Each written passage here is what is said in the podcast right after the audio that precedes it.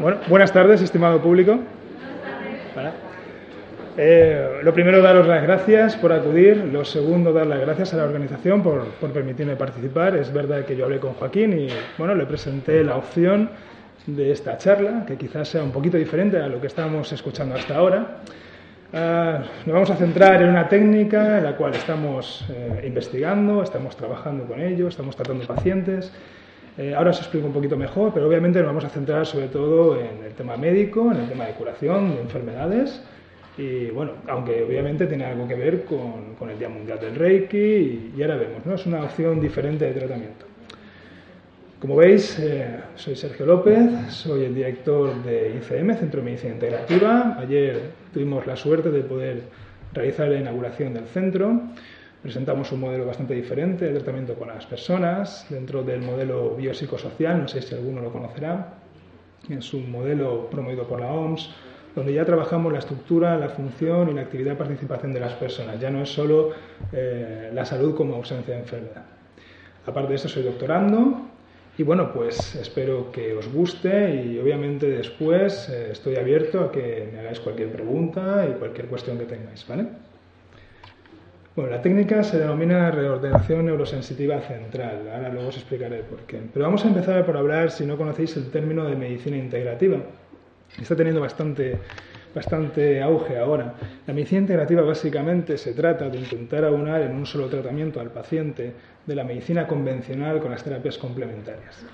Eh, dentro de las terapias complementarias, obviamente, hay una, amalgama bastante grande, desde Reiki a homeopatía, acupuntura, etc, etc. No hay un sistema aún definido, pero básicamente lo que se intenta buscar es eh, un tratamiento completo del paciente. Y estamos viendo que aunque la medicina tradicional sigue siendo la medicina farmacológica, obviamente muy muy importante en todos los tratamientos, sí que podemos encontrar un apoyo, un coadyuvante muy potente en todas las terapias complementarias.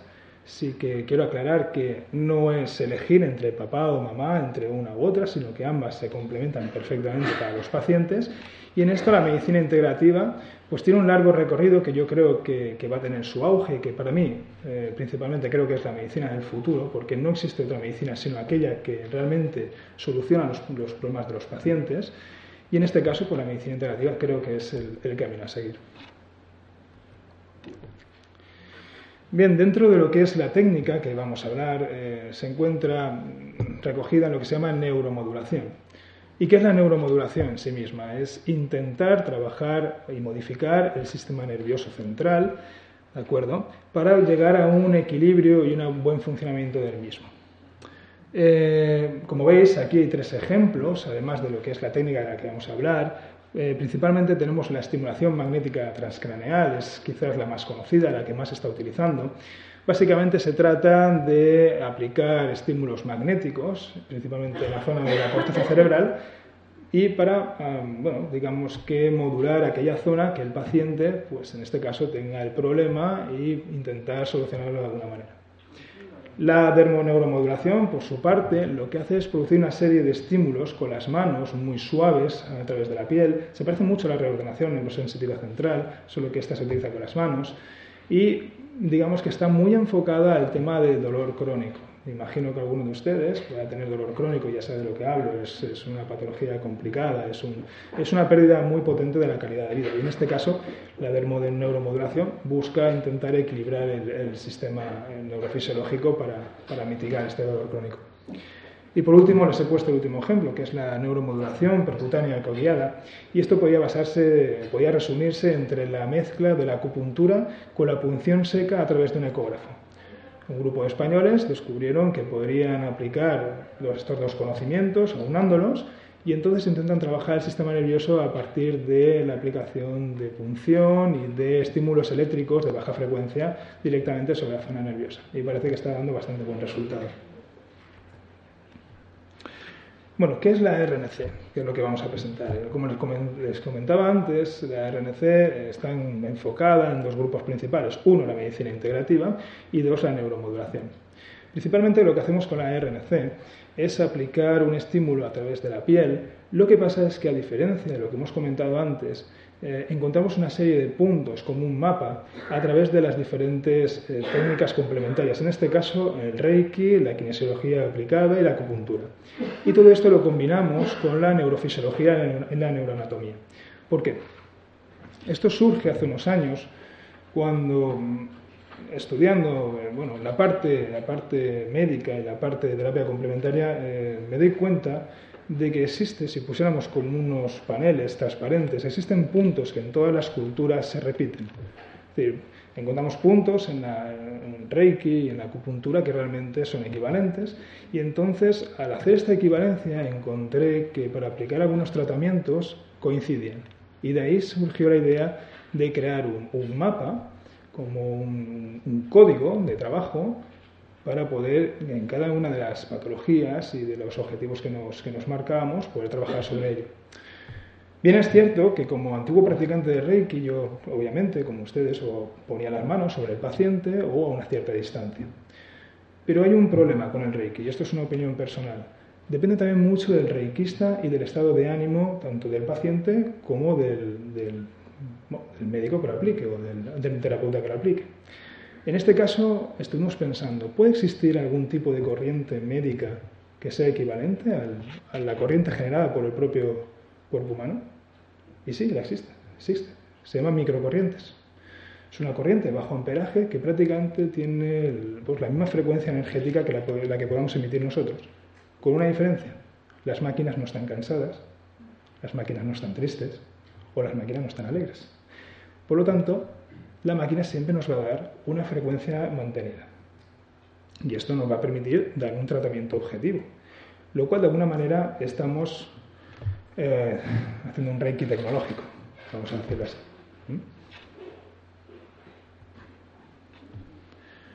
Es lo que les estaba comentando, cómo está funcionando o cómo funciona la RNC. Es muy sencillo. Una vez hecho lo que sería el diagnóstico, nosotros planteamos con un paciente, vemos qué enfermedad tiene, qué objetivos nos marcamos y a partir de aquí generamos una serie de puntos donde nosotros vamos a aplicar estas microcorrientes. Estas microcorrientes se aplican con unos guantes que se llaman guantes electrodos. Son unos guantes que nos lo ponemos igual que cualquier otro guante, solo que van conectados a, a una máquina que produce de electromedicina este tipo de microcorrientes y nosotros simplemente actuamos como si fueran nuestras propias manos sobre el paciente, pero realmente lo que estamos pasando no es nuestra propia energía, sino la energía generada por la máquina. Por lo tanto, siempre tendremos unos parámetros objetivos y mantenidos durante el tiempo. Esto se basa en la teoría del switch control. Es una teoría bastante avanzada y es, creo que es un punto importante. Bueno, si alguien de ustedes conoce algo de, de los últimos tratamientos de neurología, cuál es la base de la neurología, eh, es difícil presentar una manera de trabajar el sistema nervioso central a partir del sistema nervioso periférico. Normalmente siempre, para que me entiendan, trabajamos desde el ordenador central para controlar el ordenador externo. Pero nosotros lo que decimos es no. Vamos a trabajar desde fuera, desde el periférico, desde cualquier parte del cuerpo, para intentar modificar el ordenador central, es decir, nuestra hardware. ¿Por qué? Porque en la gran mayoría de patologías crónicas lo que nos encontramos es un problema de funcionamiento. Es decir, el cuerpo es muy sabio y cuando encuentra un problema que no le es interesante, normalmente lo olvida. Y esto, por ejemplo, hablo del dolor crónico. Al cuerpo no le interesa tener dolor crónico, prefiere centrarse en su día a día, solo que lo va apartando y por lo tanto no podemos trabajar con él. Nosotros de esta manera lo que estamos intentando es darle avisos para que el cuerpo por sí mismo comience a regularse. Es decir, es una, una autorregulación para el buen funcionamiento neurofisiológico. Lo que les comentaba, las microcorrientes son unas corrientes que surgieron hace un tiempo. Eh, surgieron con una muy buena idea, pensaban que iban a ser las corrientes perfectas, las corrientes del futuro, pero tenían un problema, y es que a nivel comercial las microcorrientes no, no se notan. El paciente no dice, vaya, pues yo noto algo, tengo calambres o me duele. No, no. Las microcorrientes tienen una frecuencia y un amperaje que realmente está en el nivel subsensorial, prácticamente ni se notan. Entonces, claro, cuando la gente le aplicábamos microcorrientes y decía, no es que yo no noto nada, pues podían pensar que realmente no estábamos trabajando con ellos. Pero realmente la microcorriente tiene mucho recorrido, tiene mucho camino y realmente si estamos pensando que tiene la misma frecuencia que podría ser nuestro, nuestra propia energía, pues estamos ante, ante una corriente que nos puede dar muchísimo juego y que realmente ahora mismo se está haciendo muchas cosas con ella. Como ven aquí les he puesto pues una serie de parámetros eh, básicos. Lo único, lo más importante es saber es el tema de la amplitud de la corriente. Trabaja entre 10 y 1 miliamperio. Para que me entiendan, para poder estimular el sistema nervioso en el sentido de los nervios hay que trabajar a partir de 1 miliamperio. Y esto es muy interesante porque es lo que les voy a explicar a continuación y es el intersticio. Yo no sé si han escuchado alguna vez la palabra intersticio. Es un sistema que recientemente se están trabajando los investigadores de, Harvard y es un nuevo sistema del corporal que realmente conecta todo el cuerpo. No sé si entonces tendrá, tendrá algo que ver con todas las charlas que han escuchado. ¿no? El cuerpo está conectado y el intestino precisamente eh, está por debajo de la piel, pero no pertenece al sistema nervioso, lo cual incluso podemos dar ¿Por qué no? Una respuesta a por qué la acupuntura funciona. En la acupuntura no se estimula los nervios, no se pincha directamente al nervio y sin embargo tiene, tiene muchísima funcionalidad. Bien, esto ya vamos a entrar un poco en, materia de lo que sería el trabajo sobre la RMC. Eh, tenemos lo que son checkpoints o puntos de control. Como he dicho antes, eh, se tiene que generar primero un mapa de puntos donde en esos puntos yo voy a aplicar estas corrientes. ¿no? Y esto es lo que les estoy presentando. Como he dicho antes, los puntos de control vienen basados, y por eso lo llamamos medicina integrativa, en las terapias complementarias y en la, anatomía y en la neurofisiología. Encontramos el primer checkpoint, nosotros llamamos ZASE. ZASE es el acrónimo de Zonas de Alta Sensibilidad Energética ¿Por qué? Porque nos damos cuenta que en los puntos, los siete, o sea, los siete chakras principales son zonas donde nosotros cuando aplicamos las manos, en este caso, sí que encontramos una respuesta y un estímulo en el paciente. Entonces, para nosotros son zonas donde al aplicar las manos, en este caso aplicamos la corriente, la microcorriente, encontramos una respuesta fisiológica muy importante. Por eso llamamos zonas de alta sensibilidad energética. Es una manera también de adaptar eh, el conocimiento antiguo a las, a las técnicas médicas o al, o al vocablo médico que además, como ven aquí, y ustedes sabrán, coinciden con las principales glándulas endocrinas del cuerpo. Por ejemplo, el plexo solar coincide principalmente con, con el páncreas, el timo, Estamos hablando que en el sexto estamos hablando de la glándula pineal, que es prácticamente el control neurofisiológico más importante. El primer chakra coincide precisamente con las gónadas. Es decir, eh, los conocimientos antiguos lo podían llamar como quisieran. Ellos no tenían la tecnología que tenemos ahora para la anatómica ni médica, pero realmente no estaban tan equivocados. Simplemente necesitaban avanzar e investigar. Luego tenemos el checkpoint 2, serían los puntos reflejos. Aquí nos basamos en la kinesiología aplicada. Y tenemos dos puntos, los puntos neurovasculares y los puntos neurolinfáticos.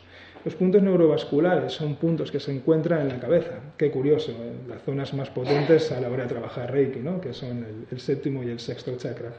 Pero en los puntos neurolinfáticos lo que estamos controlando es la entrada y la salida de sangre, la vascularización de los principales órganos del cuerpo desde la cabeza podemos controlar el, funcionamiento interno de los principales órganos. Los puntos neurolinfáticos, eh, por su parte, lo que estamos haciendo es controlar eh, desde diferentes puntos del, resto del cuerpo los órganos. Es decir, trabajo desde el sistema musculoesquelético, aunque esté trabajando sobre la piel, y conectamos órganos con músculos. Es, es muy curioso, es decir, al final todo el organismo está interconectado. Tenemos el tercer checkpoint, que son los somitas, y en los somitas es algo muy curioso, es decir, tenemos el esclerotomo, el dermotomo y el miotomo. Esas tres células, este, tipo de células, están, eh, cuando somos embriones, la teoría embriogenaria, eh, se llama mesodermo eh, paraxial, y estamos unidos, es decir, no hay una diferencia, sino que conforme el embrión se va formando, estas, estas tres células se van diferenciando. Por lo tanto, la piel, los músculos, y la columna, lo que son los nervios espinales, realmente provienen del, mismo centro. ¿Qué quiere decir esto? Que todo, vuelta al mismo, está interconectado. Entonces encontramos puntos muy equivalentes de tratamiento sobre el paciente. Luego tenemos un cuarto checkpoint, este ya es el componente emocional. Obviamente no nos podemos olvidar que las emociones, la psique, cómo somos nosotros y cómo estamos van a influir en nuestra patología, en nuestro, en nuestro buen funcionamiento corporal. Es decir, y esto no es solo algo de la mente, sino mente y cuerpo no se pueden separar. Y obviamente cuando estamos trabajando sobre un paciente, queremos trabajar desde un punto de vista mucho más avanzado, no nos podemos olvidar de que muchas de, las enfermedades también tienen un componente muy importante del estado anímico del paciente.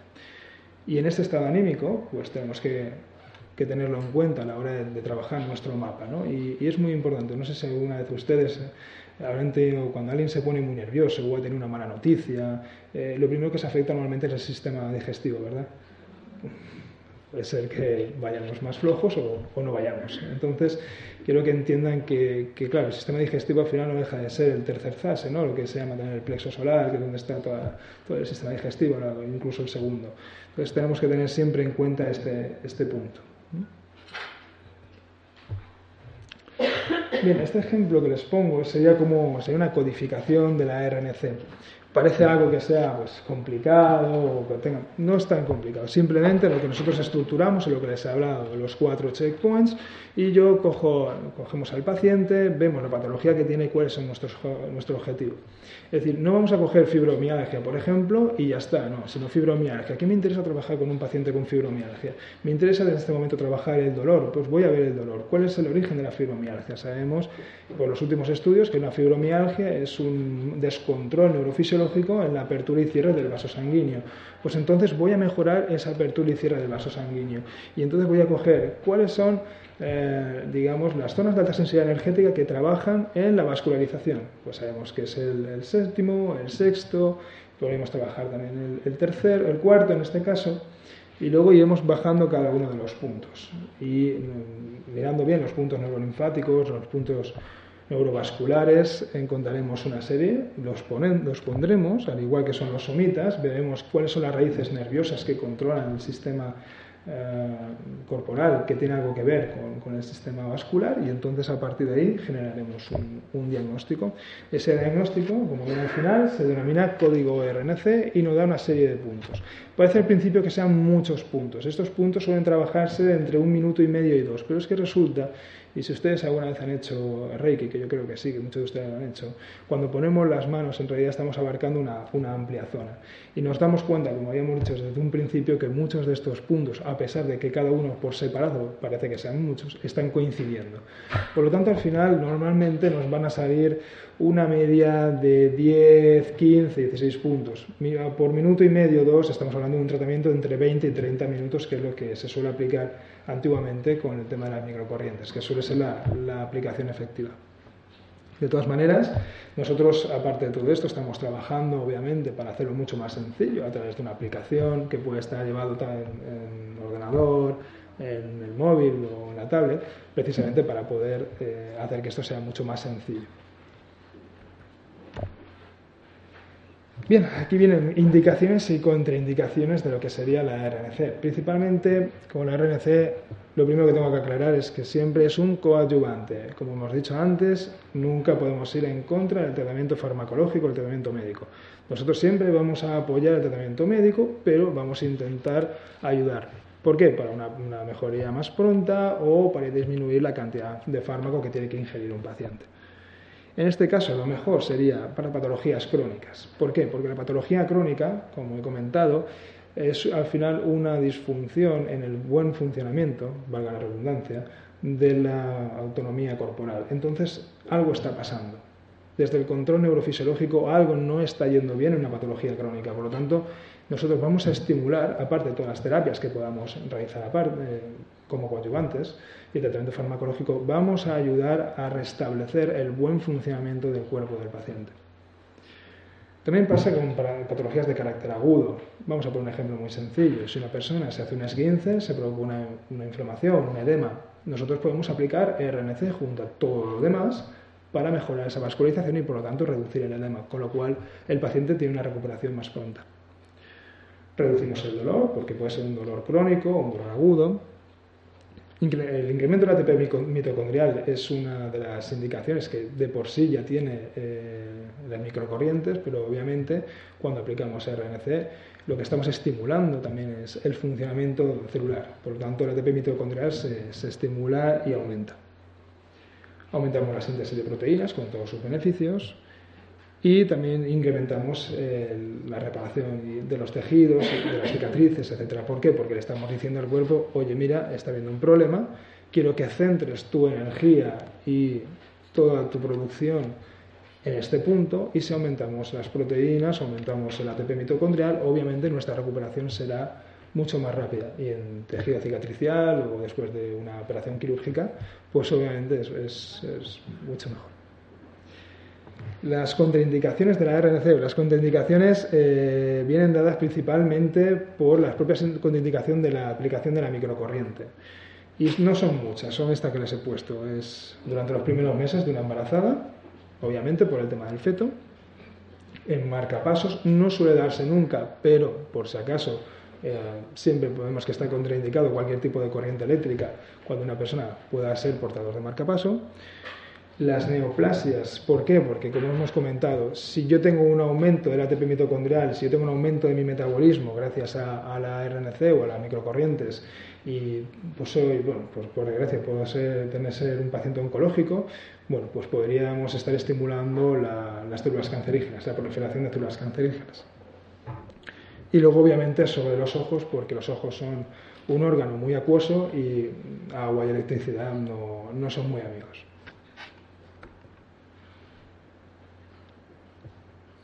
Y esta ha sido la presentación. Eh, espero que les haya gustado. Sé que, como he dicho antes, era algo diferente a lo que estábamos escuchando, pero bueno, quería aportar esta parte de la medicina que obviamente contiene elementos que creo que hoy era un día importante para comentar, que la medicina integrativa es una realidad y que dentro de la medicina integrativa pues creo que la RNC estoy convencido de que puede ser muy muy útil para muchos pacientes que lo necesitan y en este caso como coadyuvante de la medicina tradicional creo que va fantástico y muchas gracias.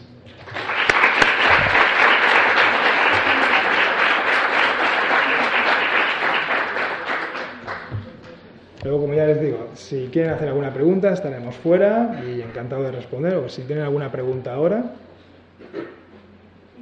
Sí. ¿Con los pacientes de cáncer no se puede hacer? ¿Los que tienen dolor crónico con el cáncer? Claro, ahí es que estaríamos entrando en dos vías. Es decir, ¿nosotros podíamos actuar contra la célula cancerígena? No, como he dicho, estaríamos aumentando el metabolismo y entonces estaría contraindicado. Ahora, si nosotros hablamos con el oncólogo y le decimos, mira, vamos a intentar actuar eh, simplemente para paliar o disminuir ese dolor provocado por radioterapia, quimioterapia, etcétera, entonces sí. Sí, que... sí. Sí, no hay ningún problema. No hay ningún problema porque, como estaba comentando, la microcorriente eh, no deja de tener una frecuencia tan bajita que simplemente llega a pasar por piel y por lo que ahora se llama intersticio, que justamente está por debajo de la, de la capa de piel. Por lo tanto, eh, si es pactado con el oncólogo, no habría ningún problema en utilizarla. Obviamente, junto a otras técnicas, como podría ser medicina hiperbárica, fisioterapia eh, y toda la farmacología que indique el oncólogo.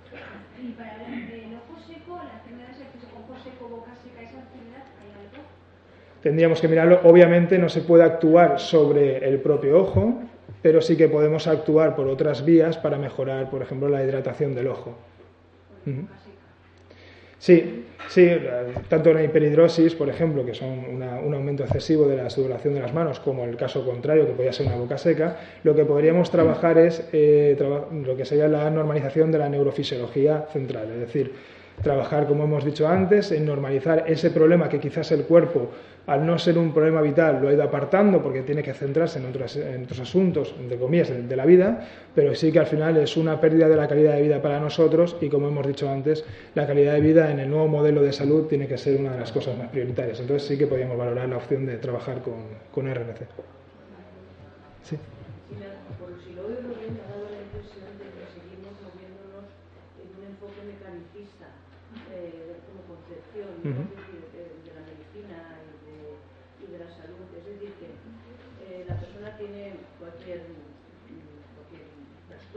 Uh síndrome o, suma de síntomas. Entonces eh, tenemos la medicina ortodoxa con sus medicamentos y tal, y luego tenemos, que yo a eso lo aplaudo muchísimo, eh, que se le pueden añadir ahora que se le añaden todas estas, estas opciones integrativas. Eso es ya en sí. Ujú.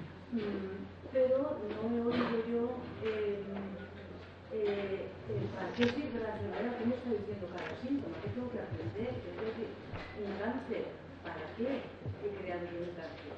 Sino, más bien, ¿cómo, lo, cómo quito los síntomas pronto, cómo quito los dolores, cosa que es maravillosa, pero que no creo yo que esté la raíz del problema. Claro, aquí son dos enfoques diferentes. Yo, por ejemplo, cuando vengo en esta charla, lo que doy es un enfoque de tratamiento del paciente. Luego, obviamente, podríamos tener otra visión, que es la que me comenta, que es, eh, vale, yo tengo una enfermedad y esta enfermedad me quiere decir algo. Algo estoy haciendo mal. Bien sea un agente externo, bien sea un agente interno, pero me ha pasado por algo. También puede ser por mala suerte, un accidente fortuito. Pero claro, estamos viendo un aumento um, sustancial de casos, principalmente en gente más joven, de, patologías reumáticas, como puede ser bueno, neurológicas también, esclerosis múltiple, fibromialgia, artritis reumatoide. Y en este caso el número de- de cánceres van a aumentar y están aumentando de manera eh, casi problemática. ¿Por qué aparecería todo esto? Tendríamos que respondernos. Si tuviera la respuesta de por qué aparece el cáncer, creo que el Nobel lo tendría a la mano, pero en este caso, obviamente, eh, lo que yo vengo aquí es a proponer un nuevo tipo de tratamiento más humanista. No tenemos que olvidar el por qué nos está pasando todo esto, pero yo creo que, claro, en este momento mm, quizás la respuesta no la tendría yo. Yo tengo que ser sincero. ¿eh? Ahí podríamos hablar, también es verdad que la psicología juega un papel muy importante y, analizar uno mismo qué estamos haciendo mal. Obviamente esta sociedad está haciendo algo mal. Está haciendo algo mal porque no es, no es algo lógico que, te- que estén apareciendo este tipo de enfermedades que, que antes no eran habituales. Entonces, bueno, pues no sé si es la, la respuesta que quería escuchar o... ¿Hay alguna pregunta más? O... ¿No? Bueno, pues espero que, les haya sido interesante y les haya gustado mi intervención. Y creo que ahora tienen un descanso, ¿verdad? Pues disfruten del descanso, que se lo merecen. Gracias.